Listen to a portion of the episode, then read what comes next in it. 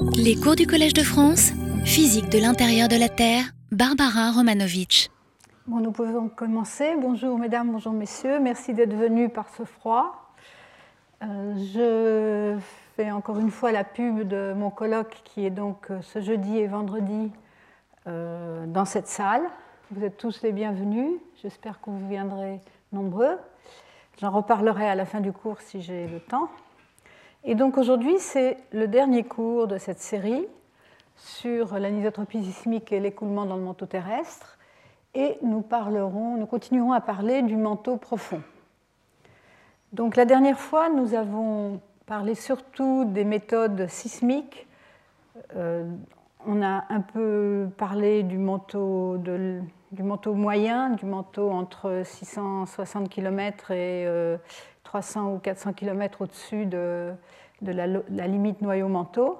Et nous avons euh, conclu euh, qu'on peut ne pas trop se préoccuper de l'anisotropie dans cette partie du manteau, qu'il est sans doute plus ou moins isotrope pour différentes raisons. Nous y reviendrons à la fin. Nous, allons, nous nous sommes concentrés la dernière fois sur les observations d'anisotropie dans la zone des secondes, donc dans les derniers environ 300 km à la base du manteau, où il y a beaucoup d'indications de, euh, de, la présence d'une forte anisotropie sismique. Toujours. Donc, ça, je vous avais montré cette carte tout à fait à la fin du dernier cours. Euh, ce qu'elle montre, je vais vous le réexpliquer. En fond, on a le résultat de tomographie sismique isotrope qui montre les régions qui montre de manière euh, toute simple, euh, en premier ordre, les régions où les vitesses sismiques euh, de cisaillement, les vitesses S, sont plus faibles que la moyenne, ce sont les zones rouges, et les zones où les vitesses sismiques S sont plus rapides que la, moitié, que la moyenne globale à cette profondeur qui est de 2800 km, donc 100 km au-dessus de la limite noyau-manteau. Donc ça, euh, c'est une représentation euh, comme une autre. Euh, on a pris cinq différents modèles et, regardé s'ils étaient en accord pour dire que les régions étaient plus lentes que la moyenne ou plus rapides que la moyenne.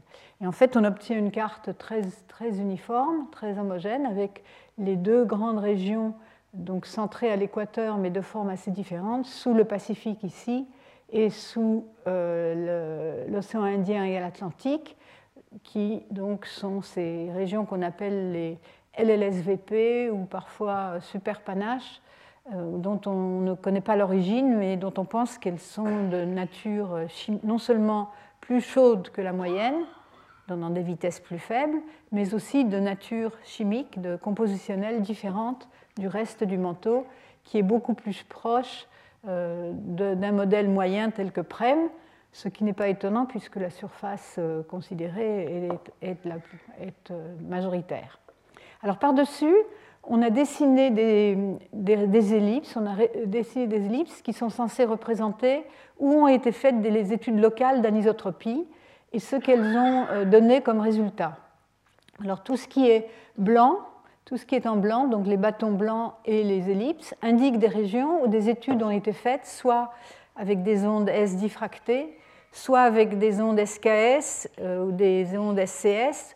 Je vous ai expliqué qu'on faisait des mesures différentielles pour euh, isoler euh, la contribution de la base du manteau et s'affranchir autant que possible de la contribution du manteau supérieur où on sait que l'anisotropie est très forte.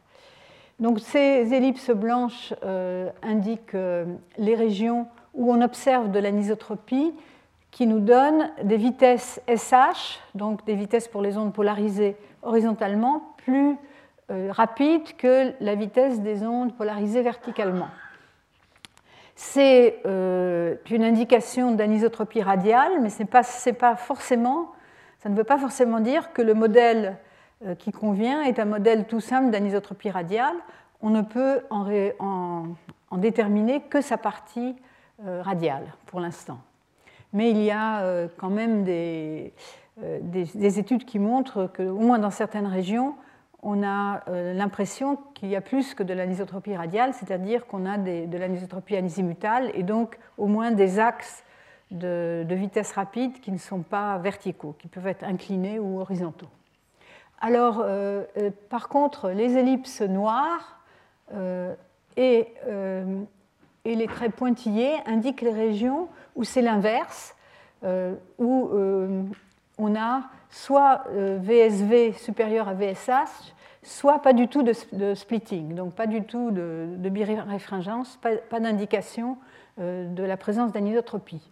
Et vous voyez que, en fait, euh, malgré toutes les, incertitudes euh, qu'on a sur ce genre d'études, on a quand même une correspondance euh, frappante entre les régions de vitesse rapide, plus rapide que la moyenne, donc au point de vue moyenne isotrope, et les régions où on observe les vitesses SH supérieures aux vitesses SV. Et ça, c'est à partir de splitting qui peut atteindre plusieurs secondes de temps. On a aussi indiqué ici, en, vert, des régions particulières où on a observé une variation très rapide du caractère de l'anisotropie.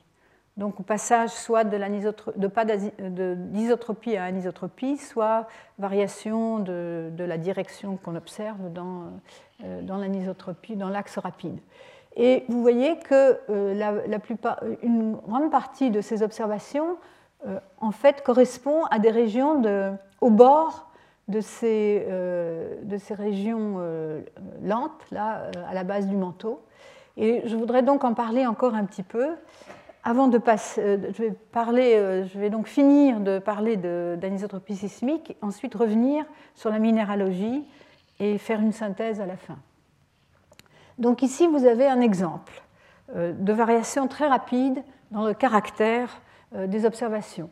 Ce qui est présenté en haut, c'est la géométrie. On a des séismes dans les îles Fidji, ici c'est l'Australie, l'Afrique du Sud, et les trajets des ondes diffractées à très grande distance, c'est des distances où l'onde S est diffracte et passe un temps assez long sur la euh, limite noyau-manteau. En fait, en jaune ici, c'est la portion de trajet qui, euh, qui longe la, la limite noyau-manteau. Et en fond de carte, c'est un modèle tomographique de l'époque, un, que nous avions construit dans mon équipe, modèle tomographique de vitesse euh, isotrope, qui montre les régions plus rapides que la moyenne en bleu, les régions moins, euh, plus lentes que la moyenne en, vert, et c'est donc des pourcentages par rapport à la moyenne qui est, égale, qui est ici donnée par euh, le blanc 0. Donc on a, on a des trajets qui vont balayer à partir du sud vers le nord, euh, la bordure, indiquée ici en pointillé, de, euh, de la région euh, de la LLSVP ou du superpanache sous l'océan Indien. Et donc, pour les, azimuts, c'est donc les angles à partir du nord du trajet entre la source et la station. Les azimuts vont augmenter vers le nord et on s'aperçoit que euh, quand on est à l'extérieur du superpanache, on a un mouvement particulier. Donc ça, c'est dans une station ici, un azimut de 202, donc euh, assez euh, au sud. Et ça, c'est le mouvement particulier, donc la correspondance en fonction du temps de la, de la projection du mouvement de particules sur la composante transverse et sur la composante radiale. Hein. Donc la composante radiale, je rappelle, c'est le long de la direction de propagation dans, dans le plan vertical qui contient la source et la station, et la direction transverse, c'est la direction perpendiculaire. Tout ça dans le plan horizontal. Et on voit ce mouvement particulier elliptique. Les couleurs indiquent ici le, temps. Je ne sais plus si ça commence au noir ou au rouge. En tout cas, euh, admettons que ça commence ici. Euh, ça doit commencer euh, en bleu plutôt, puisque ça commence à, près de zéro.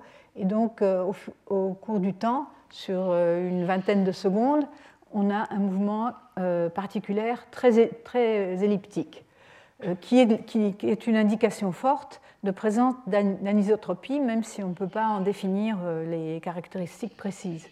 Par contre, ici, on est à 15 degrés plus au nord, on est déjà dans la zone euh, du superpanache, dans la zone de vitesse lente, et le mouvement particulier est tout plat et n'indique euh, aucune anomalie. C'est euh, ce à quoi on s'attend à ces grandes distances Donc c'est des distances équivalentes hein, dans les deux cas.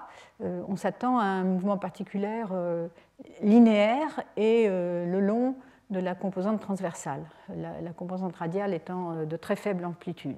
Donc vous voyez ici un exemple euh, tout à fait particulier, enfin tout à fait euh, simple, où on a une, dès qu'on passe la frontière entre la région rapide et la région lente, le mouvement particulier change complètement et une indication de plus de présence d'anisotropie à l'extérieur du superpanache et son absence à l'intérieur, ou peut-être, enfin on ne peut pas dire euh, définitivement que c'est une absence puisqu'on regarde seulement dans une direction, mais en tout cas un caractère différent. Alors, cette étude date déjà d'il y a une dizaine d'années.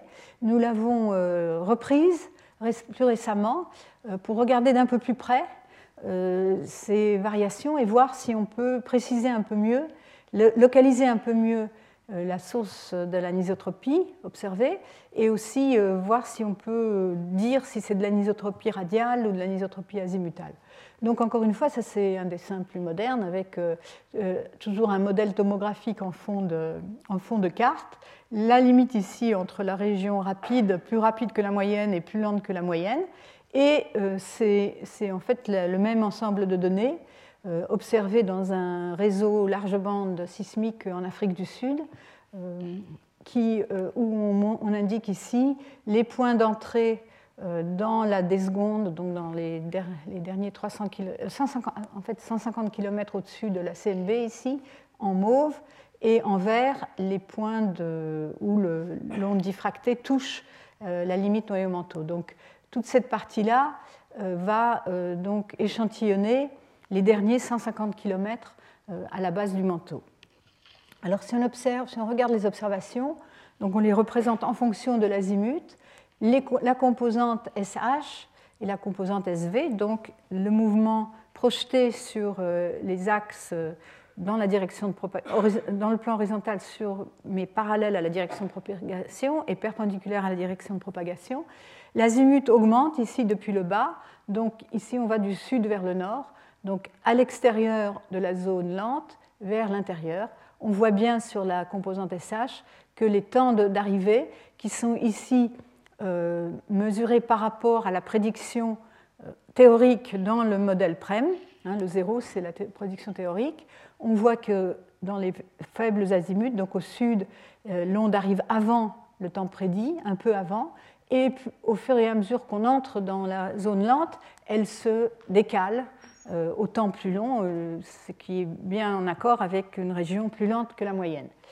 Sur la composante SV, l'amplitude est moins forte, mais on arrive quand même à, voir, euh, voir l'onde.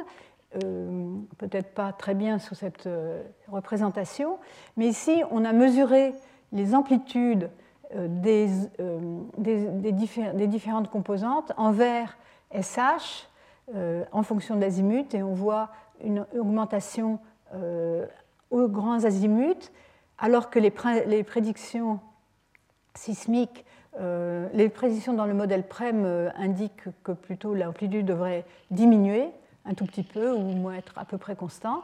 Donc ici, on voit une grande anomalie dans l'amplitude de l'onde SH. Hein. Ici, c'est les temps de parcours. Ici, ce sont les amplitudes. Et, euh, l'amplitude SV est un peu plus grande et surtout aux grands azimuts ici que ce qui est prédit dans le modèle PREM qui est indiqué par les losanges ouverts, les, losanges non colorés. Et ici, c'est euh, l'observation de, euh, de, la direction rapide qu'on peut observer à partir du mouvement des particules qui est, elle, en fonction de l'azimut. Et on voit que l'amplitude ici euh, du splitting décroît fortement avec l'azimut et euh, aussi change un, change un, tout petit peu de direction euh, lorsqu'on rentre dans la zone lente. Donc ça, ce sont les observations. Alors comment les expliquer? On peut montrer qu'on ne peut pas les expliquer par de l'anisotropie dans le manteau supérieur. Pour ça, on compare le mouvement des particules ici c'est en fonction de la distance, 118 degrés jusqu'à 124 degrés, donc mesuré à partir du centre de la Terre, l'angle solide.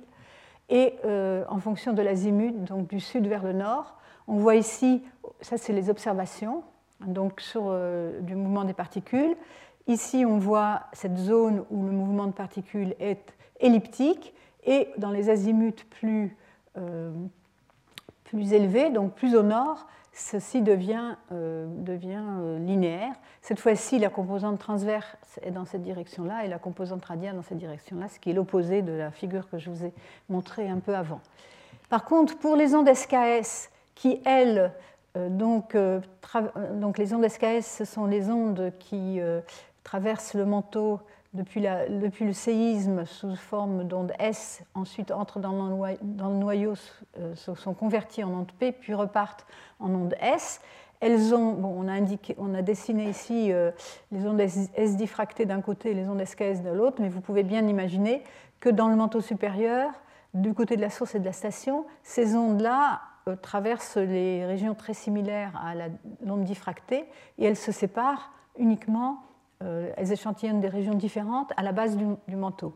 Et l'onde SKKS, c'est la même que SKS, sauf qu'elle a une réflexion de plus sur le, euh, en dessous de, la limite noyau-manteau. Et donc ni sur SKS ni sur SKKS, on ne voit cet effet euh, euh, de mouvement particulier elliptique, en tout cas pas dans ces azimuts. On voit un mouvement plutôt linéaire avec quelques complications, et bien, dans la direction dans laquelle on s'attend à voir la polarisation d'SKS, qui est plutôt dans la direction SV, hein, dans, le plan, dans la direction verticale le long de la propagation, puisqu'elles sortent du noyau comme onde P, quand elles se convertissent, euh, l'énergie doit rester euh, dans le plan vertical. Alors, euh, on, en déduit que l'effet doit être dans la région où l'onde S diffractée couvre une région différente de, de, SKS et SKKS, qui est donc ici la à la base du manteau. On ne peut pas expliquer ces observations par un modèle isotrope. Ici, on a comparé, euh, ici, cette fois-ci, les observations, donc toujours de mouvements particuliers, donc euh, aussi en fonction du temps, là j'ai oublié de vous le dire, parce que les couleurs indiquent euh, le temps.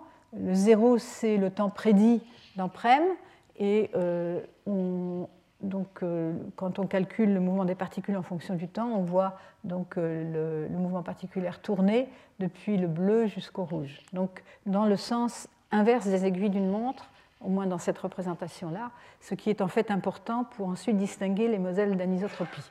Parce que certains vont prédire des mouvements dans cette direction-là et d'autres dans cette direction-là. Donc ici, c'est le modèle PREM qui n'a pas d'anisotropie à la base du manteau, il en a dans, le manteau supérieur, mais pas à la base du manteau. Et on voit une prédiction de mouvement particulier tout à fait rectiligne. Si on ajoute après un, un, modèle isotrope, tel que celui qui est indiqué ici, et même si on le sature, c'est-à-dire si on augmente les amplitudes des variations latérales euh, de manière euh, significative, on n'observe toujours pas de mouvement, euh, de mouvement particulier elliptique. Donc on a pu exclure euh, des effets isotropes et des effets du manteau supérieur. Et donc je vous passe, euh, euh, je vous passe l'étude qui, est, qui a, mis longtemps, puisqu'on a fait des modèles, des modèles directs, on a, on, a, on a, échantillonné de nombreux modèles, on a calculé des synthétiques, des sismogrammes synthétiques dans ces modèles, on les a comparés aux données, et on a choisi, on a fini par euh, trouver un certain nombre de modèles, bien sûr euh, pas précisément, euh, pas complètement définis, qui donc expliquent les, au moins de manière, enfin, de manière relativement quantitative les observations. Donc ici, voici un modèle, le modèle préféré, les observations, encore une fois, du mouvement particulier, les prédictions de ce modèle. Vous voyez, ce n'est pas parfait, mais on a quand même euh, euh, un bon accord aussi bien dans, le sens euh, et dans l'amplitude de, ce mouvement elliptique. Et les, disons, le mouvement particulier s'aplatit ici, il ne s'aplatit pas complètement, ce qui indique que le modèle n'est pas parfait, mais on a quand même capté au premier ordre les effets. Alors, quel est ce modèle? Pour expliquer ce modèle, il faut introduire un référentiel de l'espace qui va être un référentiel associé au ray. Donc ici, vous avez votre ray sismique, votre onde S diffractée qui se propage, qui sort près de la station, donc de la, limite noyau-manteau pour remonter euh, vers le manteau supérieur. on considère un référentiel perpendiculaire au, à la direction de propagation, donc dans le plan perpendiculaire à la direction de propagation, et on définit la composante radiale et la composante transverse dans ce, dans ce plan, et on va pouvoir définir euh, une direction d'axe rapide dans ce plan. C'est la seule chose qu'on va pouvoir contraindre avec les données qu'on a euh, parce qu'on n'a pas assez de direction d'illumination, euh, mais on va pouvoir donner une idée de la, de l'inclinaison de l'axe rapide par rapport à la verticale ou à l'horizontale. Ici, l'angle est indiqué par rapport à l'horizontale. Et donc ce modèle préféré, euh, on trouve qu'il a un axe rapide qui est dans un plan qui est incliné de 30 degrés par rapport à la verticale et de, moins 45 degrés par rapport à l'axe T. Donc un, axe rapide incliné, ce qui est l'indication d'anisotropie, euh, donc euh, pas simplement pas un modèle simple d'anisotropie radiale avec axe vertical, mais un axe incliné. Euh, et euh, de, l'ordre de 4% d'amplitude si on considère que l'anisotropie est, euh, disons, répartie uniformément sur les derniers 370 km du manteau. Mais bien sûr, ça, on ne peut pas le préciser plus. Donc, si on, si on faisait l'hypothèse que la couche affectée par l'anisotropie était plus étroite, on aurait une anisotropie plus forte. Et ça, on ne peut pas, on ne peut pas vraiment le préciser dans cette étude. Euh, donc, un trade-off sur l'amplitude de l'anisotropie suivant l'épaisseur de la couche euh, euh, affectée. Les prédictions, donc ici pour ce qui est des amplitudes, on voit encore une fois les données, on les a vues déjà, on a vu déjà cette figure, avec l'amplitude en fonction de l'azimut pour la composante SH, la composante SV et l'axe, donc la, euh, observée.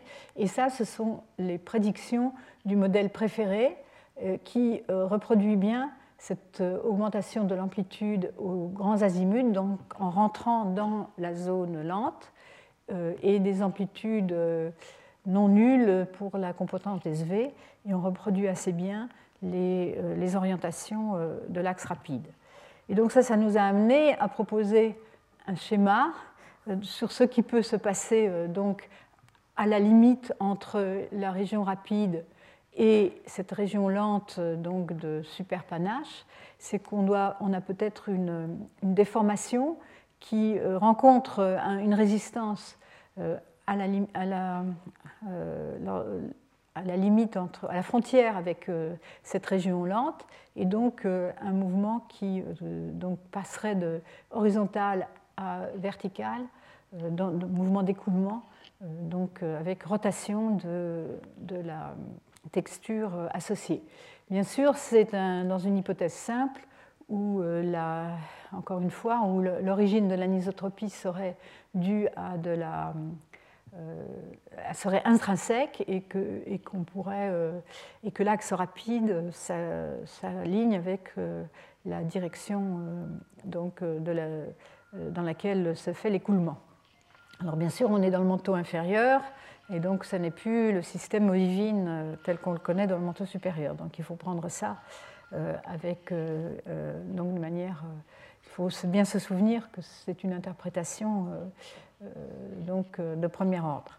Alors ça, c'était des ondes diffractées, mais maintenant, au, sud, donc à la limite sud de, du superpanache africain, mais il y a d'autres études, donc ici à l'est de l'Afrique, donc sur le bord, alors ici en, rouge on a euh, le bord du super euh, panache africain, et euh, je ne sais plus très bien ce qu'indique le bleu, c'est peut-être, ça dépend des modèles tomographiques. Ce que ces auteurs ont fait ils, ont fait, ils ont regardé le splitting différentiel entre les ondes SKS et SKKS pour, encore une fois, s'affranchir de, des effets du manteau supérieur et euh, donc c'est encore plus fin comme étude que celle faite avec les ondes S diffractées.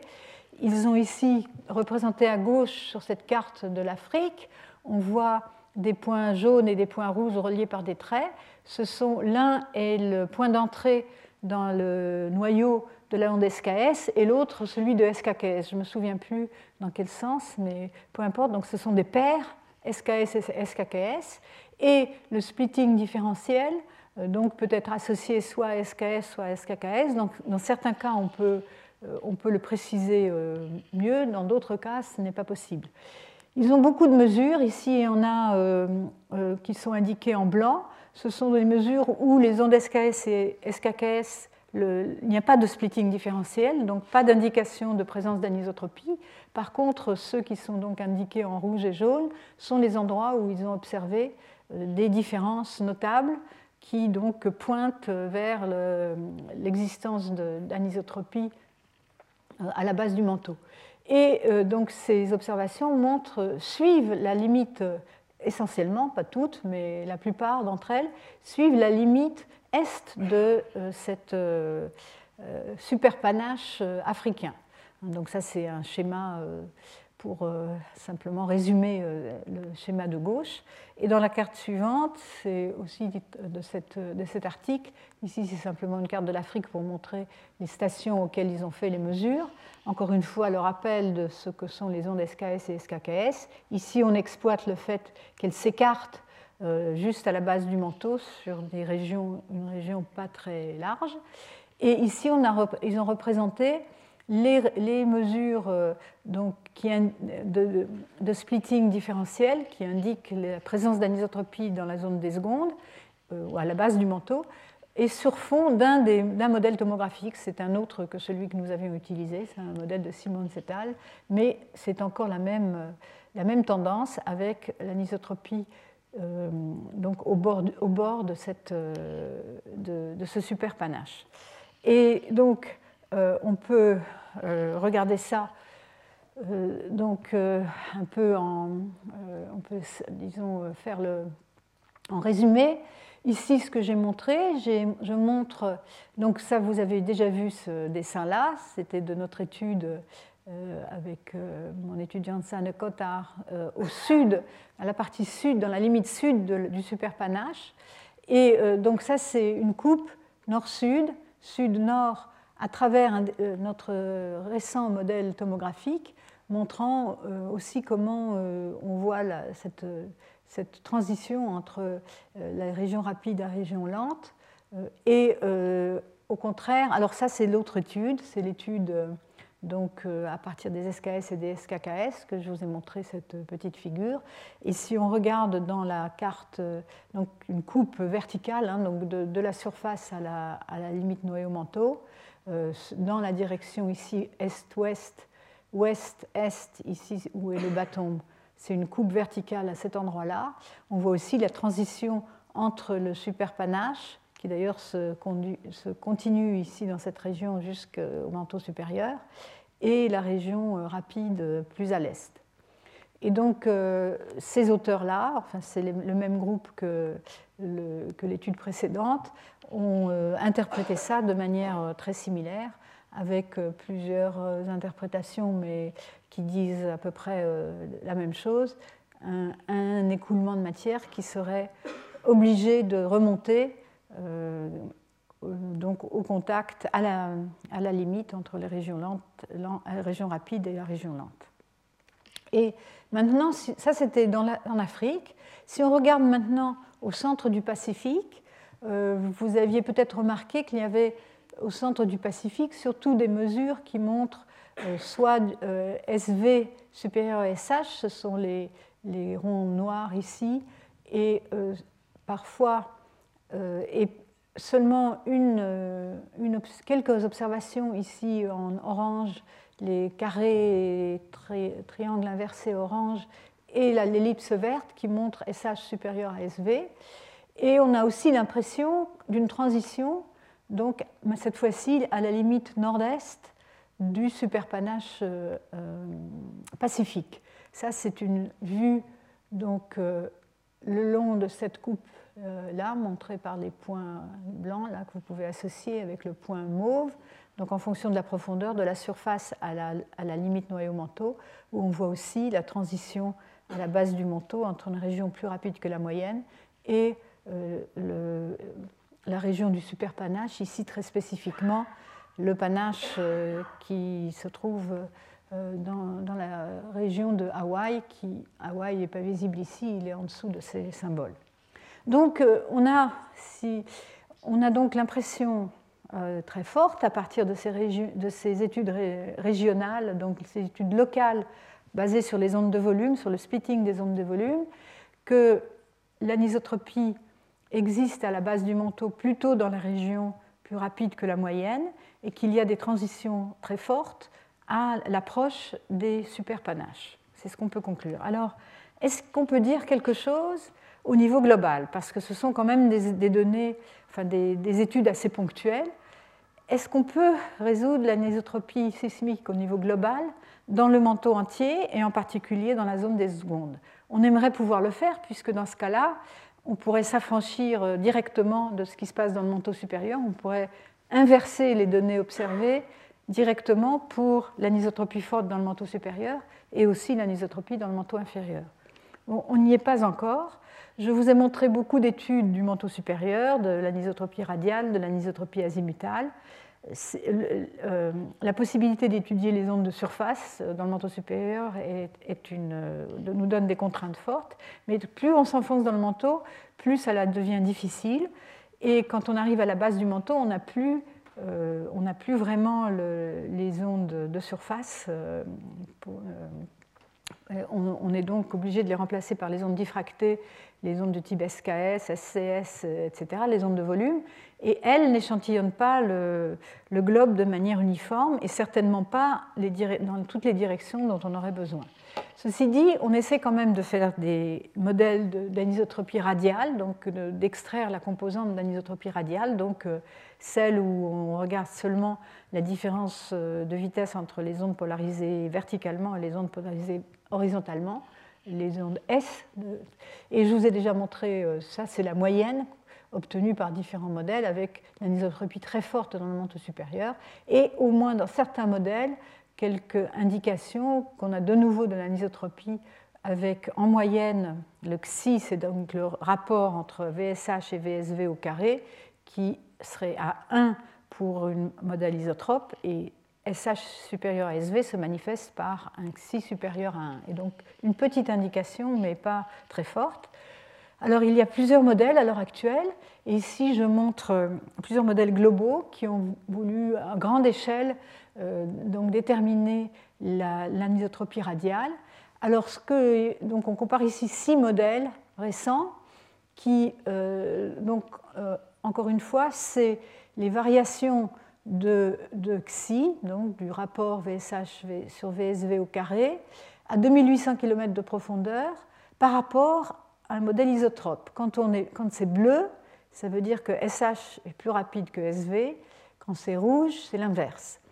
Et vous voyez que les modèles, euh, il faut vraiment cligner des yeux pour voir euh, quand même qu'à très grande longueur d'onde, ils, ils, sont quand même en accord pour dire que l'anneau qui est rapide dans les modèles tomographiques euh, isotropes autour du Pacifique a un VSH plus grand que VSV en moyenne et les régions des superpanaches, on a l'impression qu'elles ont, euh, enfin les résultats donnent du VSV supérieur à VSH. C'est vrai pour la plupart des modèles, mais vous voyez que les amplitudes sont très différentes.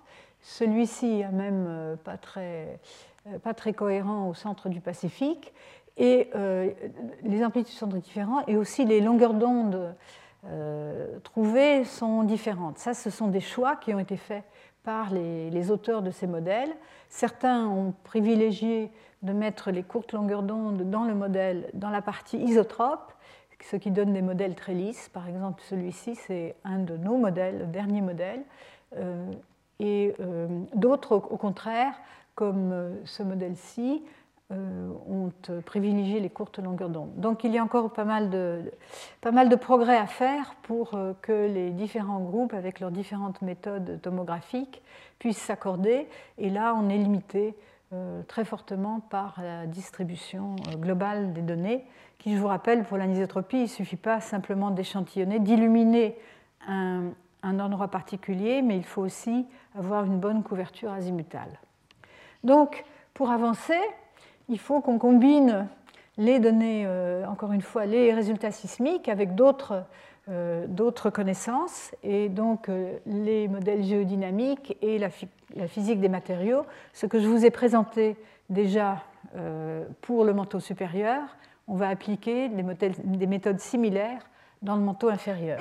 Hein, donc on va on avait considéré un modèle de circulation dans le manteau, un modèle géodynamique de, la dynamique du manteau, ce qui nous donne accès au champ des déformations. Si on suit euh, le, champ des déformations, on peut l'obtenir, le, garder. Et ensuite, on va euh, faire intervenir nos connaissanses de physique des matériaux sur les propriétés élastiques et les systèmes de glissement des minéraux du manteau inférieur pour en déduire, prédire l'anisotropie sismique locale à un endroit donné euh, du manteau.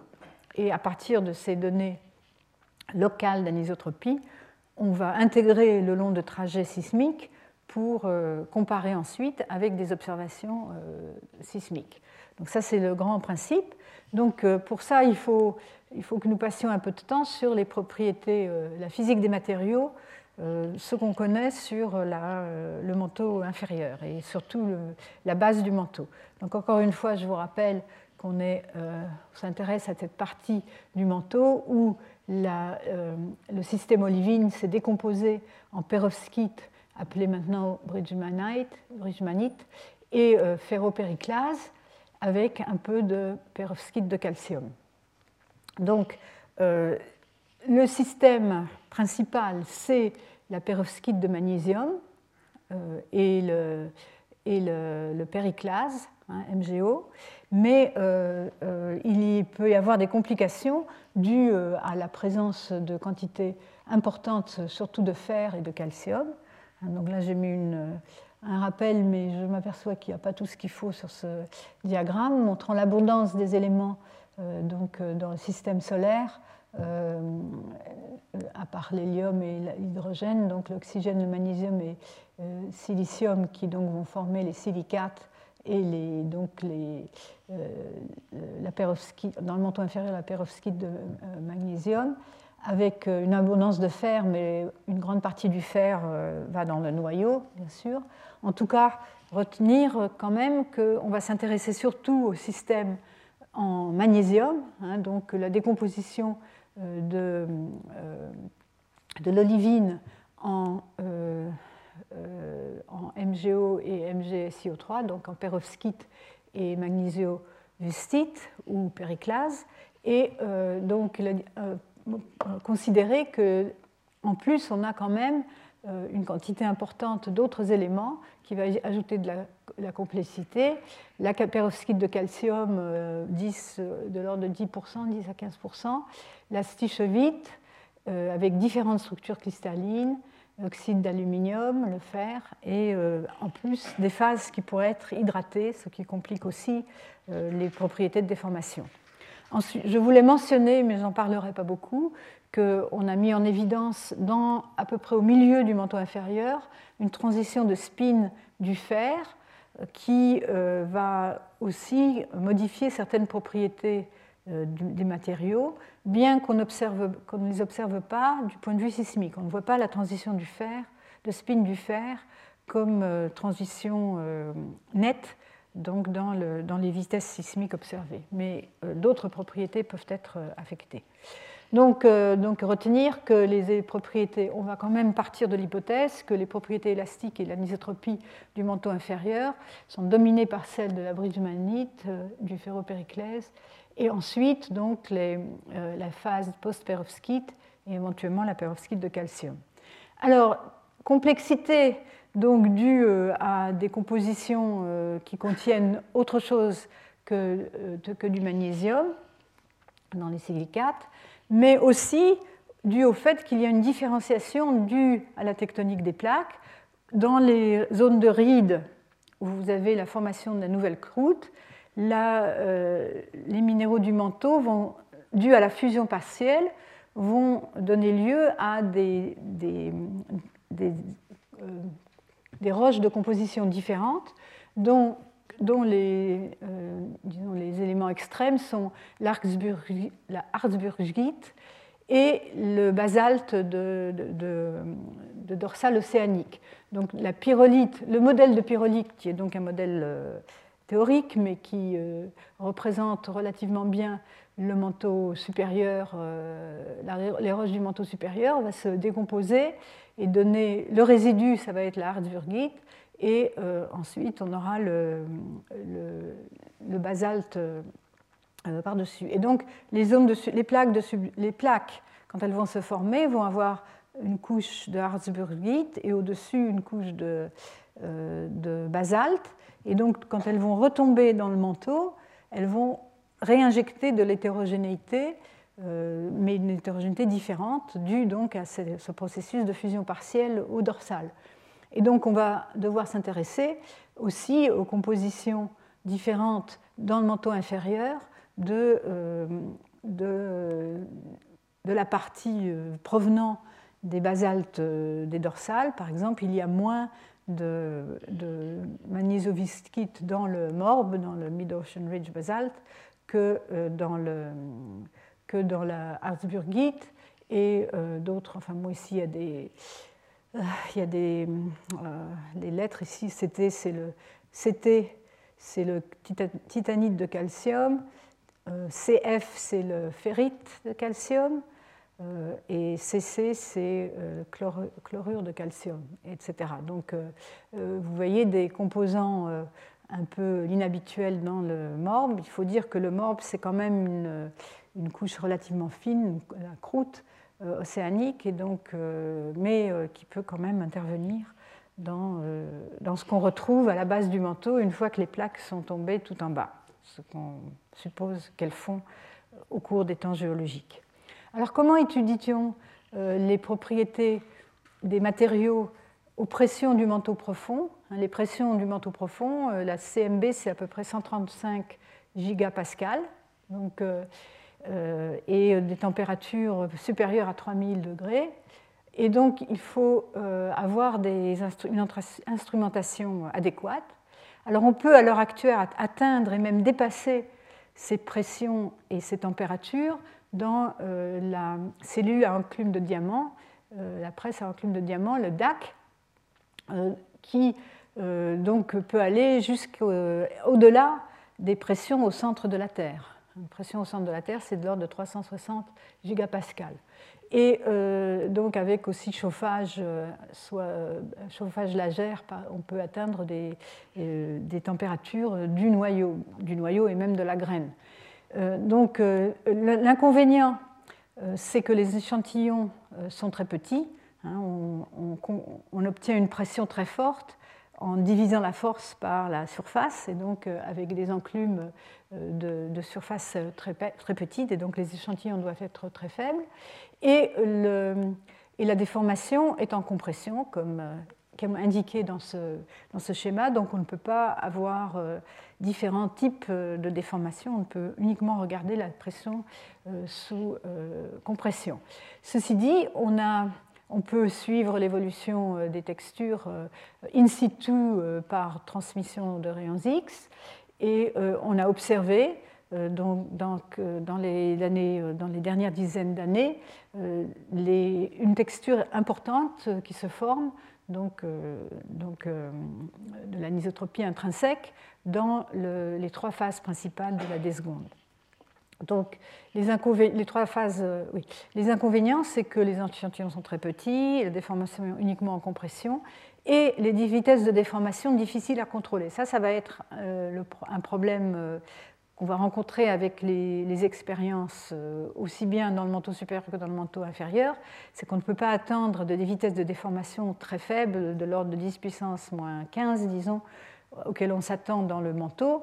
Euh, on atteint des vitesses de déformation de 10 puissance moins 7 euh, qui sont, qu'on est encore loin de la réalité. Alors, juste un mot euh, mais on peut donc, à, euh, partir des expériences dans la cellule de diamant, déterminer des propriétés élastiques. Euh, ça, on le fait très bien, des, différents cristaux. Et sous une, méthode, une, méthode utilisée communément, c'est l'utilisation de la diffusion brillouin. Donc, on envoie sur l'échantillon un, faisceau laser et la lumière de ce faisceau laser est diffusée, elle, change de direction au contact euh, du cristal et elle est diffusée à une fréquence légèrement différente par les mouvements intrinsèques des atomes du milieu. Et donc euh, euh, on peut, par ce, par ce biais-là, regarder la, variation en fréquence. Et euh, en fait, on voit apparaître euh, des variations en fréquence, trois, euh, trois, raies dans cette représentation du shift en fréquence qui correspondent aux trois directions, des, donc deux directions de, cisaillement et une direction de compression. Donc ça nous rappelle ce qu'on regarde donc en sismologie pour ce qui est de la biréfringence. Et euh, en, regardant des orientations différentes du cristal, on peut en déduire le tenseur élastique complet, donc tous les, éléments CIJ du tenseur élastique. Et c'est comme ça qu'on a fait une découverte il y a maintenant 12 ans, une découverte qui a vraiment transformé euh, notre discipline euh, pour ce qui est du manteau inférieur. C'est la découverte de la transition de la perovskite en ce qui s'appelle post-perovskite euh, à des températures et des pressions qui correspondent à ce qui peut à, la base du manteau, donc dans le manteau, mais près de la limite noyau-manteau. Alors ici, euh, c'est une étude expérimentale qui a fait cette découverte, mais en parallèle, cette même découverte a été faite la même année par, euh, par des calculs théoriques, ce qui, est assez remarquable. Et donc, euh, vous voyez ici, on a deux schémas. Donc c'est des, des spectres de rayons X obtenus donc, sur des échantillons, ici à 105 gigapascal et 2250 K Kelvin, et on voit certaines raies Hein, euh, donc, qui sont mesurés par l'angle de déflexion, qui on peut identifier avec la perovskite. Hein. vous voyez P ici, des P, euh, différents axes euh, de cristallins, et, ou plans cristallins plus précisément. Et ici, à la pression augmentée à 121 gigapascal, donc 20, 15 gigapascal au-dessus, euh, on voit apparaître, euh, on voit disparaître un certain nombre de ces raies de la perovskite et au contraire apparaître des nouvelles raies, ici qu'on appelle N pour New Phase, parce qu'à l'époque, enfin, au départ, on ne savait pas ce que c'était. Euh, et donc, ceci a été donc identifié comme ayant une structure donc, de post-perovskite qui est indiquée ici. Et donc, en fait, euh, bon, je, le, répéterai plus tard, euh, ce sont des, les octaèdres euh, d'oxyde de silicium avec, dans la perovskite avec entre intercalés des atomes de magnésium. La post-perovskite est beaucoup plus ordonnée avec des plans de ces octaèdres et des plans de, magnésium. Et donc on peut déjà, sur la base de cette structure cristalline, on peut on peut imaginer que la postperovskite sera beaucoup plus déformable, hein, avec une structure euh, comme ça euh, en couche. Alors, ici est représentée en fonction de la pression et de la température la limite noyau-manteau, le géotherme du manteau inférieur. Le géotherme, c'est la courbe de température en fonction de la profondeur. Elle n'est pas très bien connue, mais donc c'est pour ça qu'on a là, c'est assez euh, optimiste, je pense, sur cette barre d'erreur, mais euh, donc euh, elle est extrapolée à partir du manteau supérieur. Dans le manteau supérieur, elle est bien fixée aux zones de transition, puisqu'on sait que ces transitions correspondent aux transitions de phase de l'olivine, donc on sait déterminer la température à, la profondeur de la transition assez bien, et ensuite extrapoler en supposant que, le, que dans le manteau, euh, le, manteau est convectif et donc on a une, température une structure de température adiabatique. donc jusqu'à la CMB, ça, ça, donne ceci. Ça, c'est la courbe de Clapeyron, donc la transition de phase entre la perovskite et la post-perovskite, qui donc est une ligne, théoriquement, dans l'espace pression-température. Et ce schéma sert à montrer qu'il est fort possible que la transition de post-perovskite euh, soit, euh, euh, se, place, se produise dans le manteau de la Terre. Alors pourquoi ceci a fait une très forte sensation?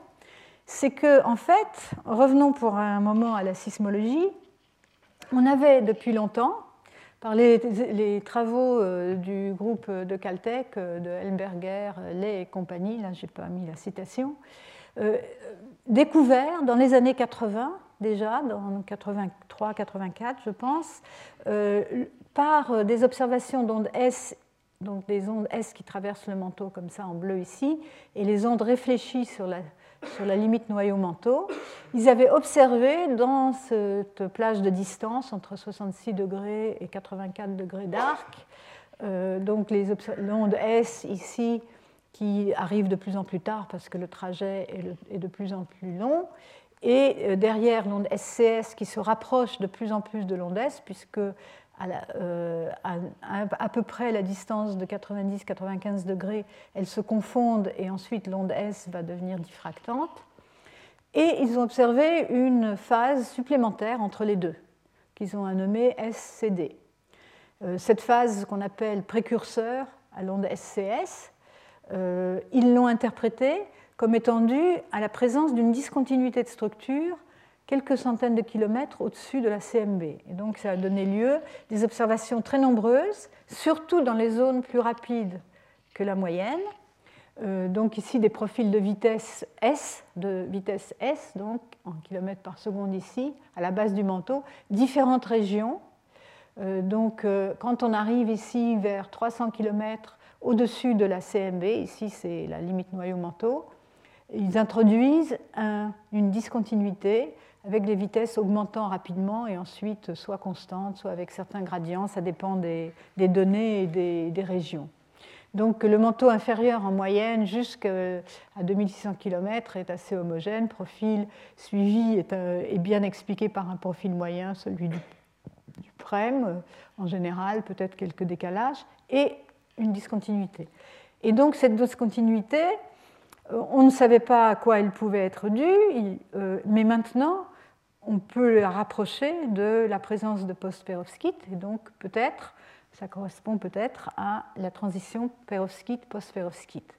Alors je dis peut-être, parce que ce n'est pas aussi simple que ça, il y a des complications. La transition n'est pas euh, franche, il y a une zone, surtout lorsqu'on ajoute d'autres composants, comme ici du fer, avec 9% de fer euh, et 91% de magnésium dans la perovskite.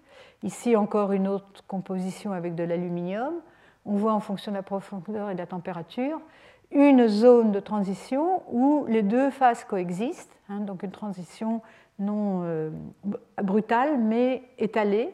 Et si on a une transition étalée comme ça, on ne verra pas de discontinuité sismique. Hein. Elle s'étale sur euh, une centaine, ou plutôt même ici plus, euh, dans, ces expériences-là, euh, plutôt 2 à 300 km de profondeur, on ne verrait pas de discontinuité brute. Donc, euh, un problème éventuel.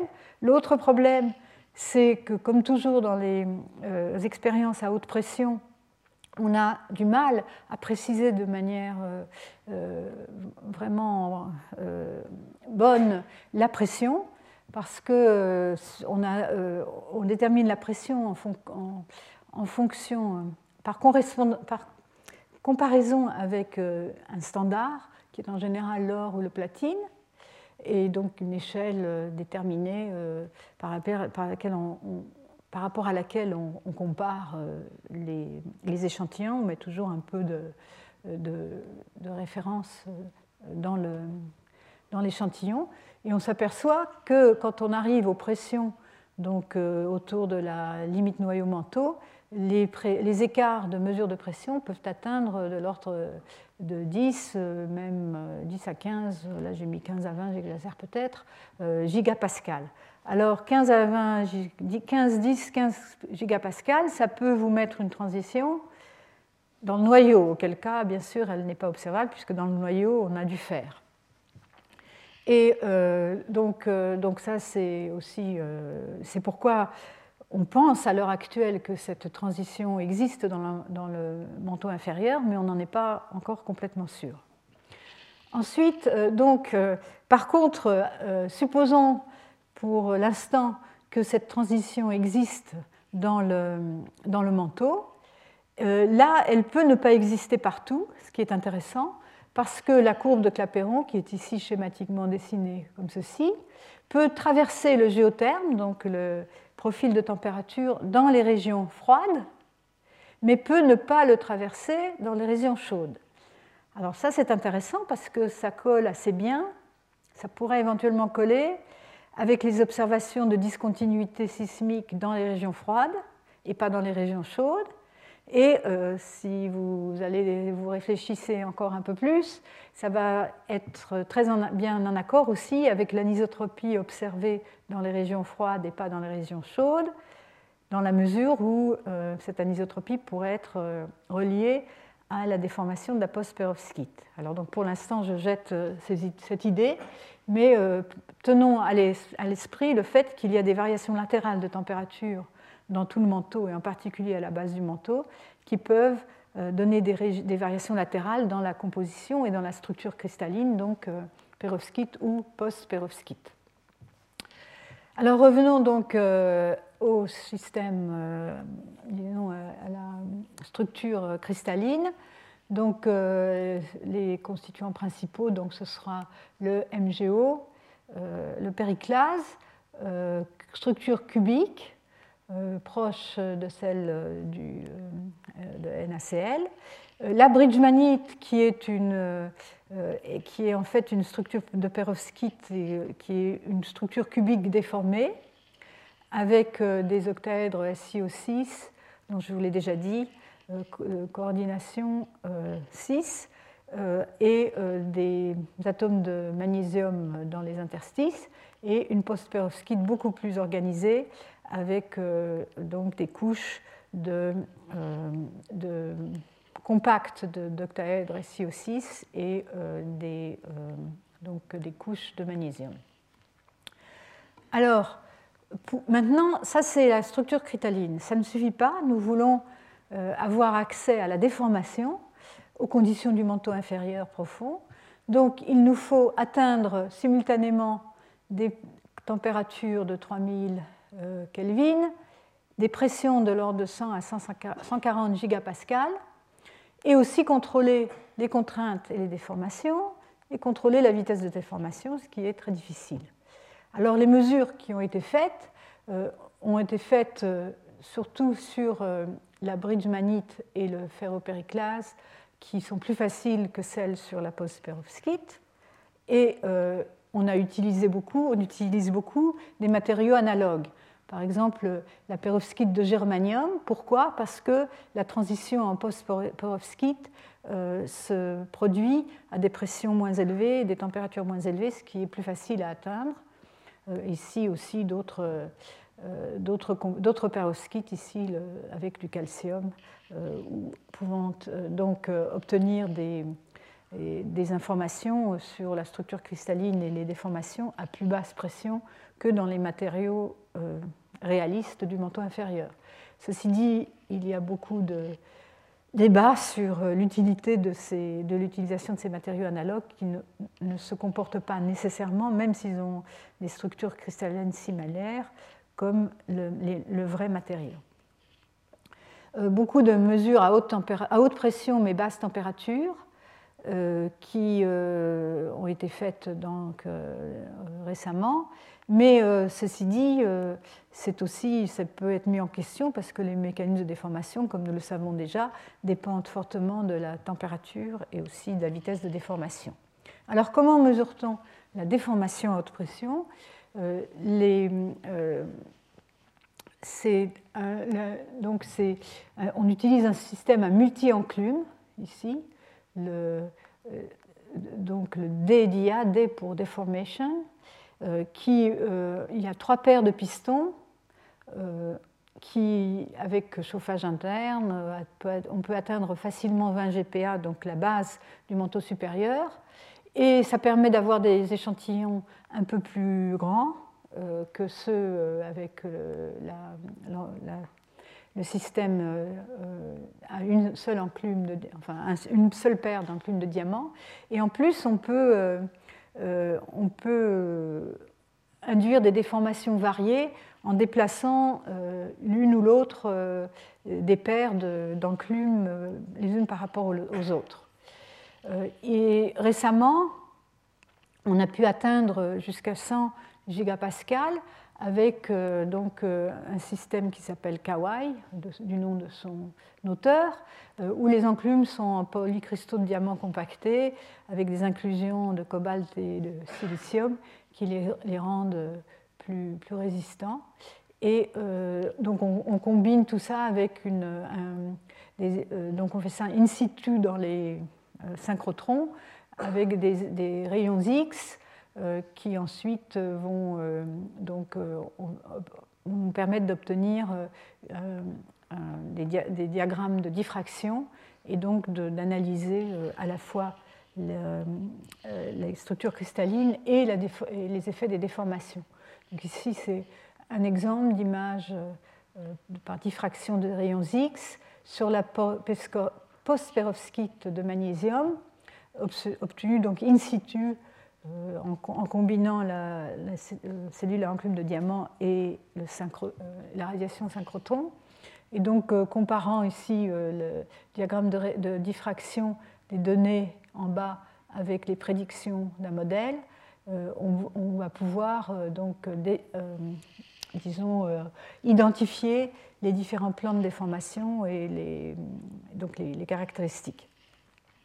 Donc on obtient des informations sur les phases présentes, la structure cristalline, la densité, les propriétés élastiques et l'orientation préférentielle des cristaux. je voulais montrer simplement une image d'un autre type d'appareil de système de Drickamer, euh, RDA, euh, qui euh, utilise des enclumes dont l'une est fixe, c'est celle du haut, D ici, et celle du bas, elle est connectée à une pièce tournante, donc celle du bas c'est H, et une pièce tournante I ici qui est activée par un moteur et qui permet donc d'obtenir des déformations cette fois-ci en torsion. Et euh, je présente celui-ci parce qu'il y a euh, une étude tout à fait récente, donc euh, publiée très récemment, de déformation donc, aux conditions du manteau inférieur. Bon, c'est encore pas, pas le manteau très profond, mais c'est déjà le manteau inférieur, donc ça peut, ça peut nous renseigner sur le comportement de la perovskite. Donc dans, cette, dans ce genre d'appareil, avec des pressions de, l'ordre de 25 gigapascal et des températures de l'ordre de 2000 à 2150 euh, Kelvin, dans lesquels donc, euh, ils ont étudié une, un composé, la bridgemanite et la magnésiovustite, avec des vitesses de déformation de 3 10 puissance moins 5. Hein. Donc, euh, seconde moins 1, toujours j'oublie le seconde moins 1. On est encore loin de plusieurs ordres de magnitude des, vitesses de déformation euh, dans le menton inférieur, mais on s'en rapproche. Et alors, euh, ce qu'ils ont observé, euh, qui est très intéressant, c'est donc qu'ils ont essayé de voir quelle était la contrainte qu'il fallait, qu'il fallait donc qu'il fallait donner pour faire pour obtenir de la déformation et s'en sont aperçus, je pas, euh, que euh, la bridge manite était beaucoup moins déformable, était beaucoup plus résistante à la déformation que la magnésiovustite. Ici, on le voit, euh, c'est la magnésiovustite, on n'a pas besoin d'apporter des contraintes très fortes, elle, elle, se déforme et rapidement, alors que on a un seuil beaucoup plus important pour la, pour la donc la perovskite euh, euh, du manteau inférieur, et euh, de magnésium. Et donc, ça, ça indique, ça confirme en un sort les idées déjà existantes, mais pour la première fois vraiment observée expérimentalement aux pressions et aux températures donc, appropriées, que la, donc, la bridgemanite, qui est l'essentiel, donc la, plus grande majeure partie de la composition du manteau inférieur, hein, jusqu'à 300 km au-dessus de la CMB, va se déformer de manière très difficile ce qui peut expliquer pourquoi on n'observe pas beaucoup d'anisotropie, ce qui peut expliquer aussi les viscosités importantes qu'on obtient par euh, inversion de, données géodynamiques, euh, etc. Alors, euh, et aussi, donc, la conclusion, c'est aussi que la magnésiovustite, elle est, ou ferropériclase, est plus déformable que la bridgemanite, mais c'est un constituant euh, moins, important. Alors ce qui est intéressant, c'est de regarder euh, la, façon dont se distribuent ces deux phases. Ici, donc, dans un échantillon non déformé, on a euh, la bridge manite qui est donc la, partie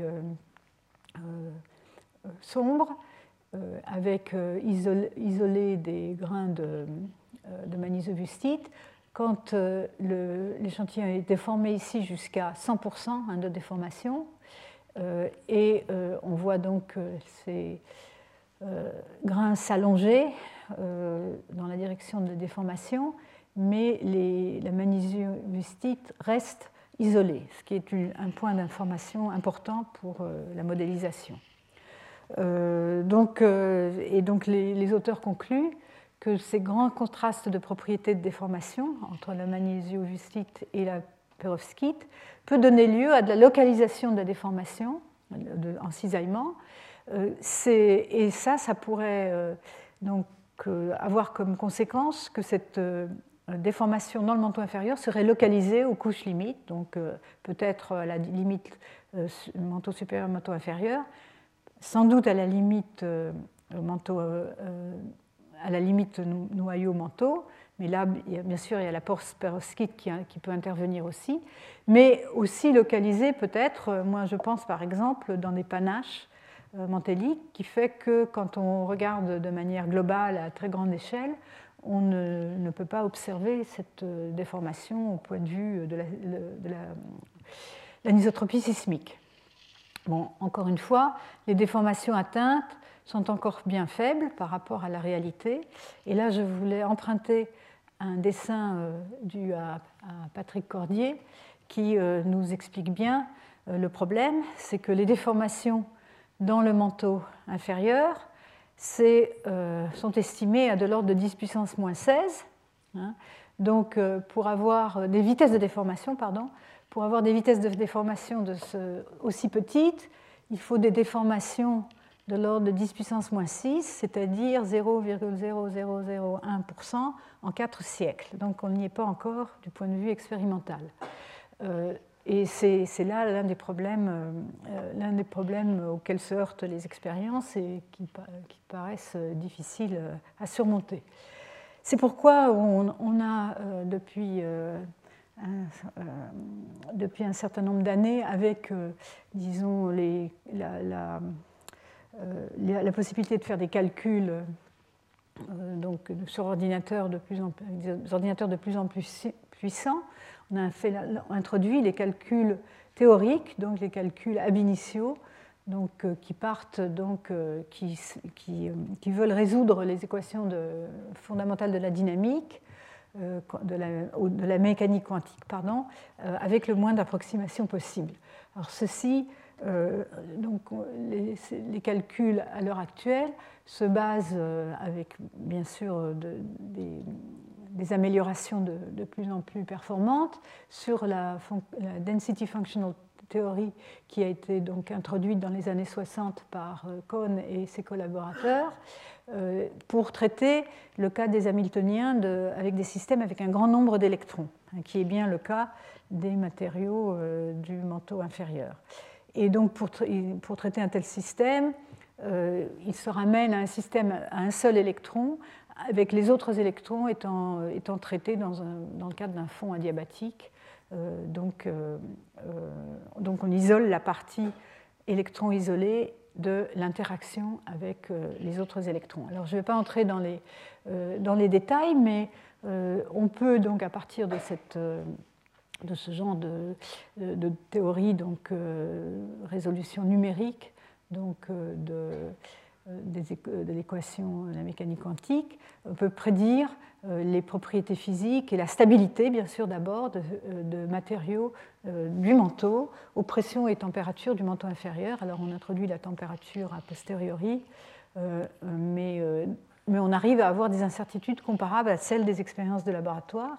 Donc euh, on va essayer de faire des calculs et d'abord voir si en se mettant dans les mêmes conditions que celles des expériences de laboratoire, hein, surtout dans les mêmes conditions de déformation, hein, de vitesse de déformation, qui est le, paramètre le plus euh, critique, disons, on est à plusieurs ordres de, de magnitude de différence euh, entre ce qu'on peut faire expérimentalement. Si on peut avoir des résultats qui conforment, euh, qui sont bien en accord dans ces conditions-là, on peut penser que dans des situations non reproductibles du point de vue expérimental, mais euh, qu'on peut atteindre du point de vue théorique, on va pouvoir atteindre des, situations plus réalistes et, euh, et y faire confiance.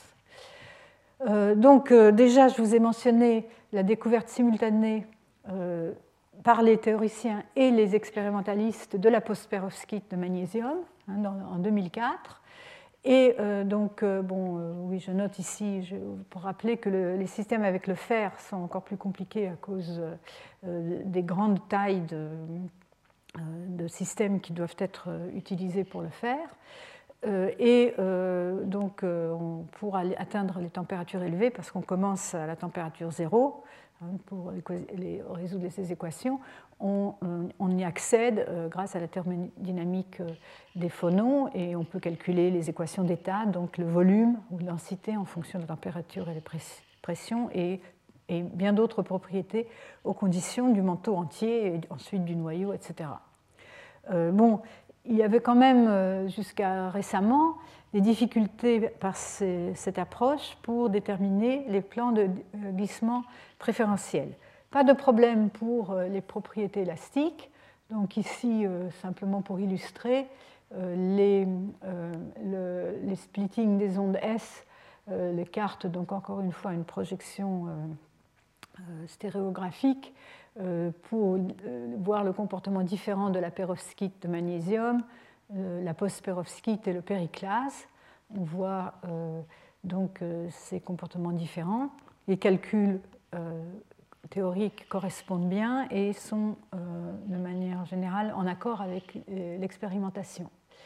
Mais depuis, depuis, quelques années, nous avons accès, grâce aux, travaux du groupe de, Lille, du groupe de Patrick Cordier, aux, au calcul de la contrainte de Peirels, donc euh, la contrainte qu'il faut appliquer pour faire euh, déplacer euh, une dislocation. Hein, c'est la contrainte nécessaire pour déplacer une location d'une unité dans un certain plan atomique qui va dépendre de pas mal de choses, essentiellement de la distance entre les plans, la taille de la dislocation, etc. on, peut, on peut y penser aussi en termes d'énergie d'activation pour déplacer une dislocation dans un cristal parfait. Et donc, comme maintenant il s'agit de calcul, on va pouvoir estimer l'activité de différents systèmes de glissement euh, pour une grande plage de conditions de pression, de température et de vitesse de glissement. Alors ça c'est important. Et donc regarder quels sont les, différents systèmes activés et euh, ceux qui ont plus de chances euh, donc de, contribuer à la déformation euh, de cette manière-là. et donc on a pu, par ce genre de calcul, déterminer que la résistance à la déformation de la brise manite croît rapidement avec la pression, avec un facteur 20 entre, de, différence entre la brise manite et le périclase à 60 gigapascales 60 gigapascales, c'est un peu plus que ce qui était fait dans l'expérience que je vous ai montrée de Girard et, euh, collaborateurs, mais euh, ça rejoint bien ces résultats expérimentaux. Et donc, euh, et par contre, l'inverse se produit pour la post-perovskite. Alors, un résultat tout à fait récent qui donc, est en train d'attirer beaucoup d'attention, c'est la comparaison donc, du comportement de la perovskite, donc bridgemanite, et du périclase, MGO, et de la post-perovskite. Donc ici, encore une fois, c'est le critical resolved euh, shear stress, c'est encore une fois la contrainte qu'on doit appliquer pour, euh, euh, disons, pour accéder à la déformation, pour commencer la déformation, qui ici, donc en fonction de la température, à gauche, vous avez donc la comparaison de la bridgemanite avec la magnésiovustite. Ici, donc, ah oui, alors les plans on regarde plusieurs euh, systèmes de glissement qui ont d'abord été déterminés, euh, quels étaient les glissements préférentiels, euh, ont été déterminés par des calculs précédents. Donc on a regardé que ceux qui, étaient des bons candidats. Et donc ici, on a comparé deux, systèmes de glissement pour la bridge manite en, point, en pointillé et en continu à celle de la magnésiovustite où on s'aperçoit bien que la magnésiovustite est plus, plus molle que euh, la bridgemanite qui demande des contraintes plus importantes. Euh, ici, je attire votre attention sur le fait que ces calculs ont été faits avec une vitesse de déformation de 10 puissance 16, moins 16 par seconde, qu'ils ont été d'abord vérifiés, euh, qu'ils collaient bien avec les expériences aux déformations qui sont, peuvent être atteintes par l'expérimentation. Et ça, c'est à 30 gigapascal. Et ici, on compare euh, donc, euh, ça c'est à 30 gigapascal. La différence, euh, est, il existe une différence, mais elle n'est pas énorme.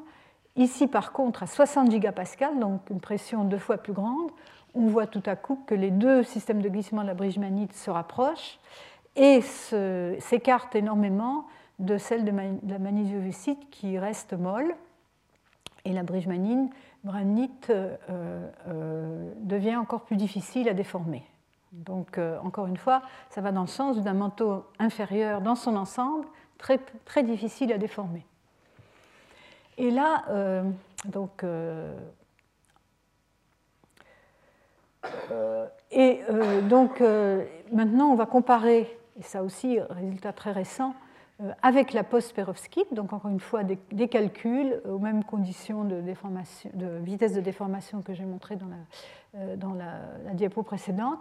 Et on voit, donc ça, ça je vous l'avais déjà montré, c'est la bridge manite à 60 gigapascal, comparé avec la post-perovskite, euh, ici à 120 gigapascal et le périclase à 100 gigapascal. ceci montre très clairement que la post-perovskite est euh, donc euh, à haute température est extrêmement déformable. On, la déforme pratiquement immédiatement, euh, déjà à une température de 500 Kelvin et aux températures qui, donc de plus de 2000 degrés qu'on va avoir dans la secondes, elle, va se déformer extrêmement facilement et plus facilement que la magnésiovistite.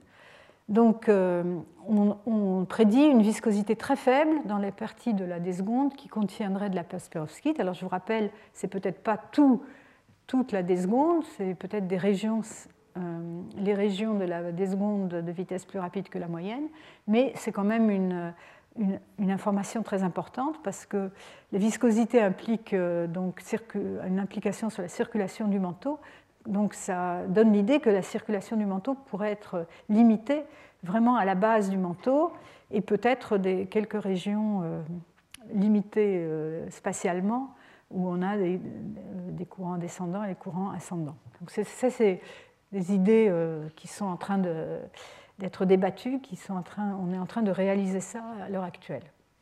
Alors, donc pour finir, donc, euh, je vous ai montré où on en était du point de vue de la physique des matériaux. Euh, on avance euh, rapidement grâce aux, avancées théoriques. bon, on n'a pas. Ce sont des résultats très nouveaux, ils devront être confirmés. Il y a peut-être encore quelques problèmes théoriques à résoudre dans ces, dans ces calculs avant de vraiment être sûr que c'est applicable au manteau de la Terre. En attendant, on peut essayer donc de jouer à ce jeu de comparaison, enfin de combiner ce qu'on connaît de la géodynamique la physique des matériaux et de la sismologie pour euh, essayer de, disons, de, se rencontrer, de rencontrer ces disciplines un peu à leur intersection et de faire euh, avancer notre compréhension euh, du système dynamique du manteau inférieur. Alors là, pour le manteau inférieur, il y a deux approches. Donc la première, c'est celle que je vous ai déjà expliquée dans le cas du manteau supérieur. Donc on prend un modèle géodynamique, on calcule la déformation, puis on introduit les modèles de microstructure, donc les plans de glissement, la structure cristalline et, et, ce qui se passe quand on passe d'un cristal unique à un polycristal, et euh, prédire l'anisotropie sismique. Euh, alors, donc ça, c'est l'approche qui, qui, a été donc, appliquée dans, euh, l'équipe de Rudivenk, enfin ça en fait c'est un travail en collaboration entre mon équipe et celle de Rudivenk, et je vais, vous en raconter un peu euh, plus de détails. Et une autre approche qui est donc, elle, euh, choisie par un groupe de, Bristol, enfin en Angleterre, donc Bristol et Leeds, euh, qui euh, partent, eux, d'un modèle tomographique de sismologie, de sismologie globale, qui vont convertir les vitesses en densité et euh, associer ça avec un modèle de viscosité pour calculer un modèle d'écoulement instantané du manteau au niveau global, y associer des contraintes dues au champ de gravité et de mouvements de plaques tectoniques, et donc euh, obtenir une distribution globale de l'anisotropie sismique. Dans nos études à nous, on se concentre sur une région particulière qui est une région de plaques qui descend dans le manteau. Et donc on va comparer euh, les résultats de ces deux euh, types d'études. Dans les deux cas, on suit le trajet des particules dans l'écoulement et on, regarde le développement des textures euh, dans des agrégats polycristallins de l'ordre de 1000 grains par la méthode VPSC euh, que je vous ai expliquée dans un cours précédent. Euh, et ensuite, donc, calcul de tenseur élastique de l'agrégat en tout point du volume considéré, puis donc, prédiction des observations sismiques et donc euh, comparer avec les prédictions d'anisotropie sismique pour les différents systèmes de glissement proposés pour la post-perovskite. Ces travaux ont été faits avant ces résultats euh, tout récents sur, euh, sur la post-perovskite et donc on va devoir prendre ça en compte. Mais donc jusque récemment, on, a, on avait des résultats théoriques qui montraient que qu'il y avait plusieurs systèmes de glissement possibles, donc 1, 0, 0, les plans 1, 0, 0, 0, 1, 0 et 0, 0, 1, suivant les expériences et suivant les calculs théoriques. Euh, et euh, donc, euh, oui, donc on va pouvoir comparer ces différentes hypothèses pour la, la perovskite, donc pour la bridgemanite et la post-perovskite de magnésium, mais aussi pour les autres minéraux du manteau inférieur, enfin pour le, la magnésiovustite. Donc, si on part, euh, donc le premier type de modélisation, on, part euh, du modèle géodynamique. Donc on a déjà un calcul euh, dans, un, donc dans un modèle 2D ou un modèle 3D, donc un modèle soit, soit dans un plan vertical, un calcul dans un plan vertical, soit étendu en, en, trois dimensions dans un modèle sphérique de Terre. Euh, et donc, euh, bon, ça, je ne vais pas le répéter, je l'ai déjà fait. Je vais juste vous montrer, euh, donc illustrer. Donc, on avait d'abord fait un modèle 2D. Ça, c'est le modèle géodynamique. Ici, ce qu'on voit, c'est les températures. froide en bleu, chaude en jaune. Donc, on a deux plaques de subduction, deux plaques qui tombent dans le manteau. Et on va regarder ce qui se passe dans une petite région à la base du manteau, donc lorsque la plaque interagit avec la limite noyau-manteau on va suivre la déformation ici, euh, donc euh, dans cette, petite région-là, euh, avec donc c'est plutôt comme ça. La plaque tombe, le mouvement va comme ça, la circulation va remonter dans une zone chaude, et ça c'est la direction de l'axe principal, de l'axe le, le grand axe de l'ellipse de déformation.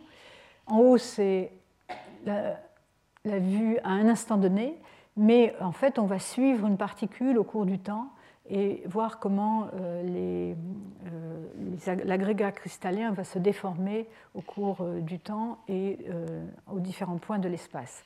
Alors j'ai un petit film, mais je ne sais pas s'il va marcher, pour vous montrer un peu. Ah voilà, ça marche. Montrer ce qui se passe dans un modèle comme ça. Alors il y, a, des hypothèses de fait sur la viscosité, qui est, euh, dépend de la profondeur et de la température, mais elle ne varie pas latéralement. Euh, c'est un modèle isochimique, il n'y a pas de variation latérale de composition dans ce, modèle, donc c'est quand même un modèle assez simple. Ensuite, on, va introduire les, différents systèmes de glissement possibles, donc 1, 0, 0, 0, 1, 0, 0, 0, 1, ici pour montrer que les expériences en compression euh, se colle bien avec les calculs qu'on peut faire à partir du modèle VPSC. Et ici, encore une fois, donc euh, ça, je vous avais expliqué ça, mais je n'avais pas réalisé que j'avais un film pour le montrer. Euh, comment, donc, à partir de, de 1000 grains et d'une orientation aléatoire au départ, ici, c'est une figure polaire qui considère la direction 001 et dans cette direction-là. Donc, les grains euh, c'est sur la base de 100 grains hein, le film, mais dans la pratique, on a plus de, grains que ça. Comment, au cours du temps, ça va évoluer quand on va suivre cet ensemble de particules. Euh, et vous voyez que quand euh, la particule descend et se propage le long de la CMB, vous voyez l'orientation préférentielle se développer, devenir très claire ici, et euh, à la fin, euh, lorsque la, euh, ensemble de grains remonte, on perd cette direction. Mais ça, c'est normal puisqu'on repart vers la hauteur. Donc ici, c'est la même chose, mais représenté donc, par des contours. On commence par peu de peu d'orientation préférentielle, une orientation préférentielle de plus en plus marquée suivant le temps. Ça, c'est le, l'échantillonnage en temps euh, de, l'expérience. Ah, même chose en couleur. Euh, pour la post-perovskite, euh, donc le type de perovskite 001 sur une particule, donc en fonction du temps, l'orientation qui se développe. Par contre, quelque chose de plus compliqué pour la mini, périclase et les les vitesses, euh, les vitesses en fonction de l'orientation pour les ondes P euh, dans les deux, cas représentés aussi ici. Euh, c'est simplement pour montrer l'évolution en fonction du temps sans entrer dans les détails. Alors, la conclusion de cette étude, on, on prédit les vitesses sismiques, on prédit les observations de l'anisotropie ici, l'anisotropie transverse, donc le rapport, le fameux euh, paramètre xi, le rapport de vitesse SH sur vitesse SV au carré, pour différents, les différents modèles de post-perovskite, pour la perovskite et le périclase. Et on s'aperçoit que pour avoir dominant SH supérieur à SV, qui est le cas de ce qu'on observe donc dans les régions euh, froides de, de, la base du manteau, ces deux modèles conviennent.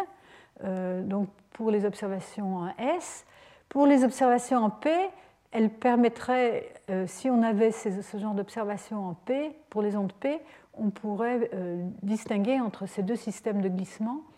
Malheureusement, il existe une seule étude qui euh, qui semblerait être plus en accord avec euh, cette euh, post-pérovskite-là, mais cette étude sismique n'est pas forcément très.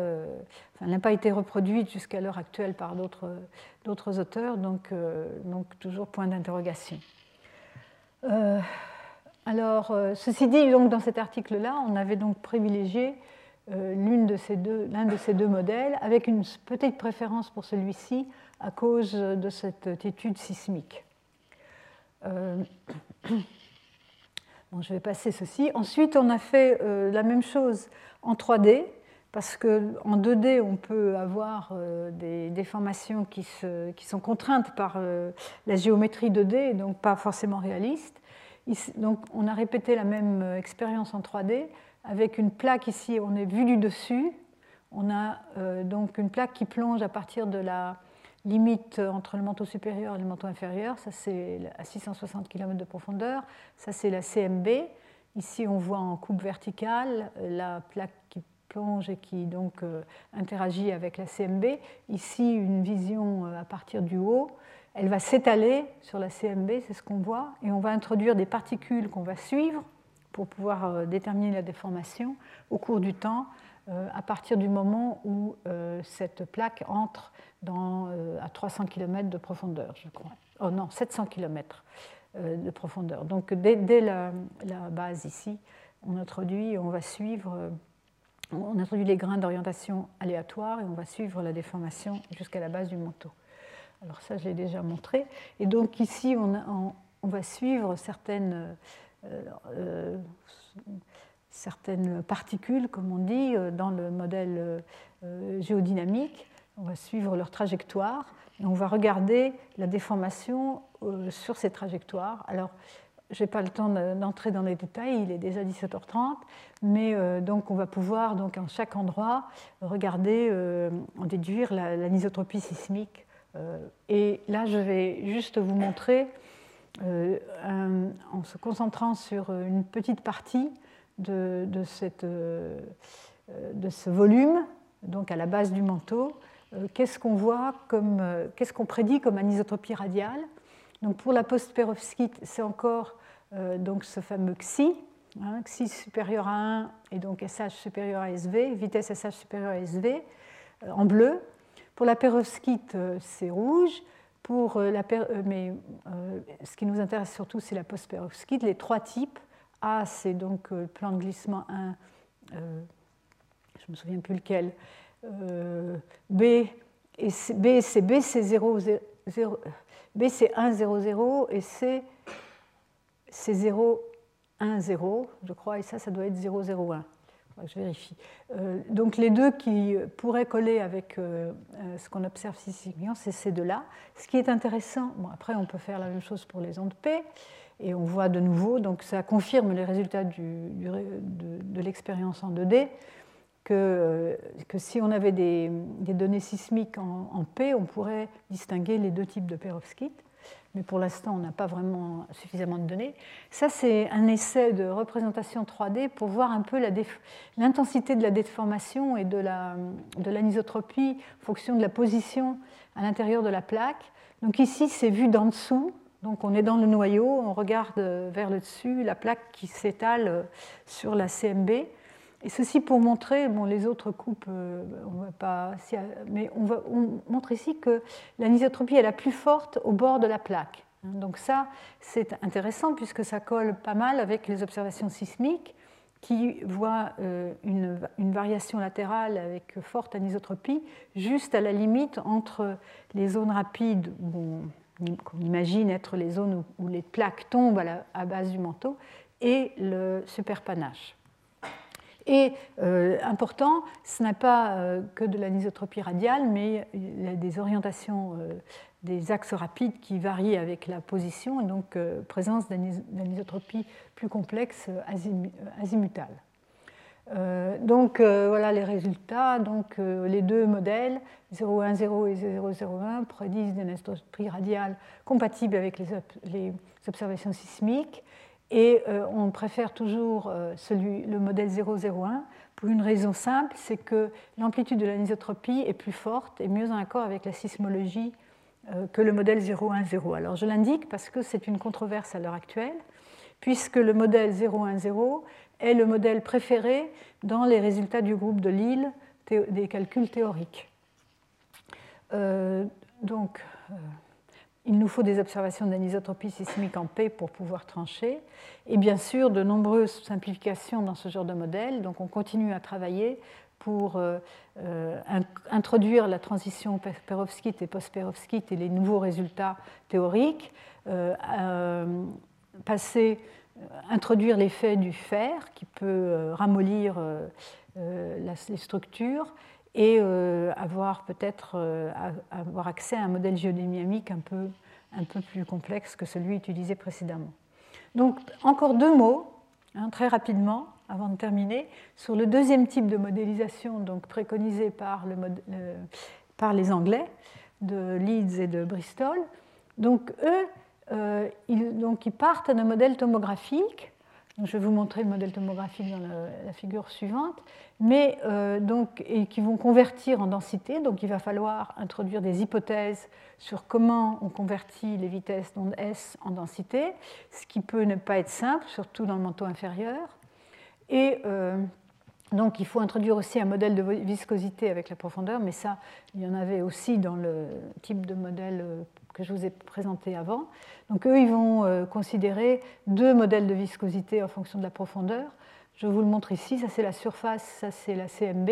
Viscosité qui augmente avec la profondeur, devient très grande vers le milieu de, du manteau inférieur et diminue euh, donc à, l'approche de la CMB, ce qui, euh, pourrait être, qui est déterminé tout à fait indépendamment des calculs théoriques dont je vous ai parlé, c'est déterminé à partir des données de gravité euh, et des données de rebond post-glaciaire.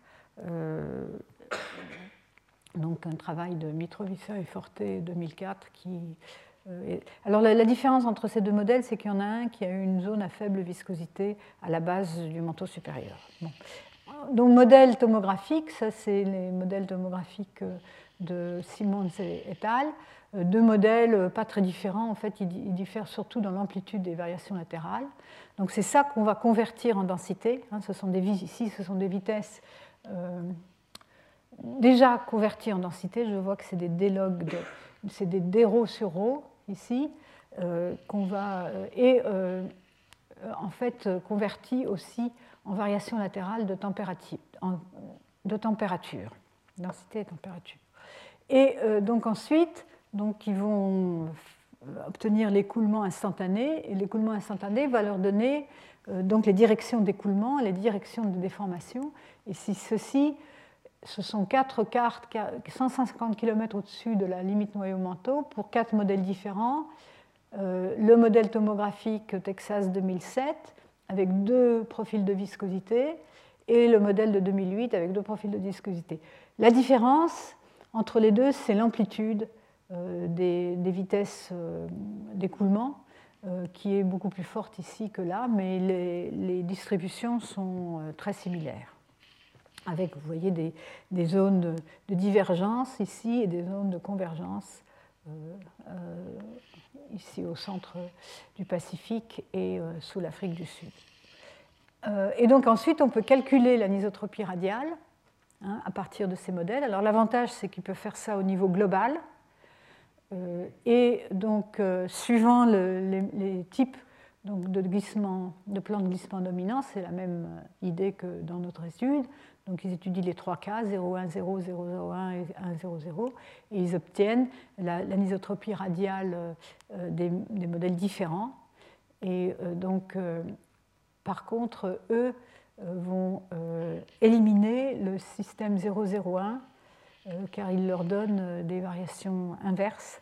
De, alors après, ils vont comparer avec les modèles sismiques anisotropes, de l'anisotropie azimutale, et ils trouvent que euh, les deux modèles 0,10 et 1,00 donnent le plus de corrélation envers la corrélation entre les modèles d'anisotropie prédites et les modèles d'anisotropie construites par les sismologues.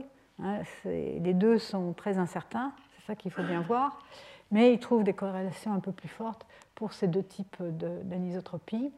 Et euh, donc, euh, entre, entre cette étude-là et la nôtre, c'est quand même 0 et 1, 0 qui, euh, qui pourrait convenir euh, aux, deux, aux, deux, bien que nous, nous préférions en fait 0, 0, 1.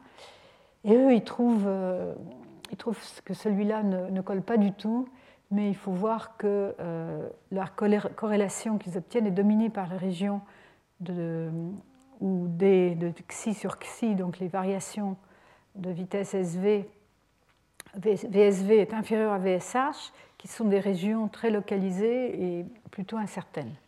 Donc voilà, euh, j'en arrive aux conclusions. Euh, vous savez certainement réaliser qu'on a encore beaucoup d'incertitudes sur les processus qui gouvernent la dynamique du manteau inférieur, et en particulier de cette zone des secondes qui devient de plus en plus intéressante, hein, donc euh, les derniers quelques centaines de kilomètres à la base du manteau, où, où on entrevoit que c'est sans doute là que se concentre l'essentiel de la déformation. Il y a des progrès très récents en physique des matériaux qui sont très prometteurs, aussi bien dans le domaine expérimental, mais avec les limitations que l'on connaît, euh, surtout sur les vitesses euh, de déformation qui peuvent être euh, atteintes.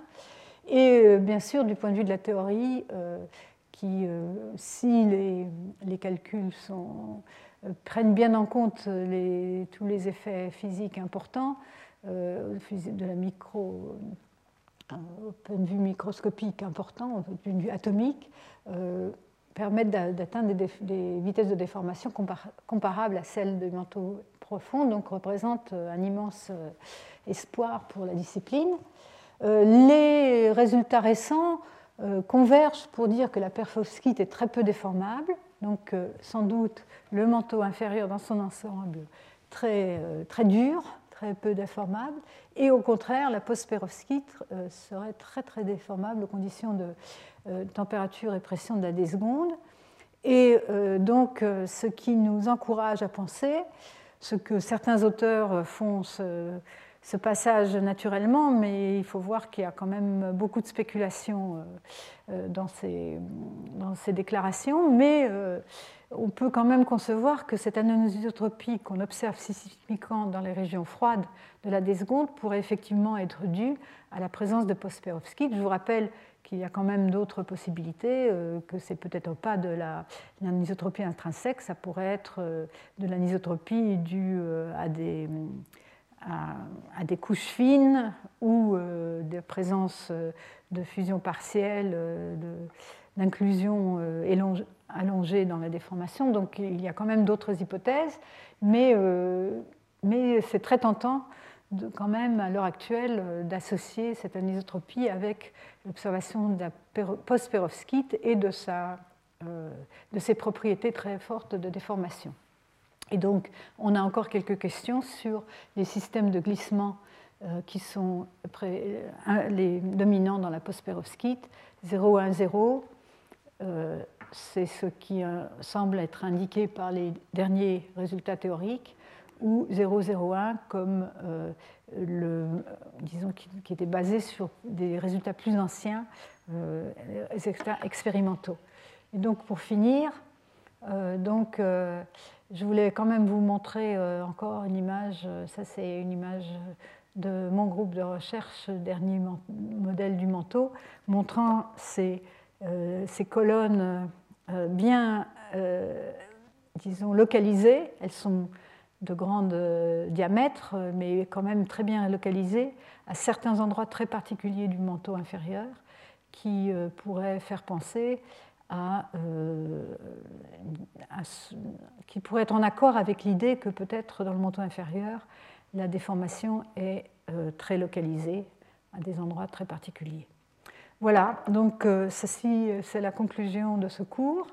Je vous rappelle que jeudi et vendredi, nous aurons euh, huit sessions différentes euh, qui vont aborder euh, le problème de la déformation et de l'écoulement dans le manteau inférieur sous toutes ses coutures, du point de vue de la géodynamique, du point de vue de la sismologie, du point de vue de la physique des matériaux, aussi bien dans le manteau supérieur que dans le manteau inférieur.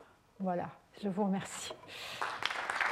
Retrouvez tous les contenus du Collège de France sur www.colège-2-france.fr.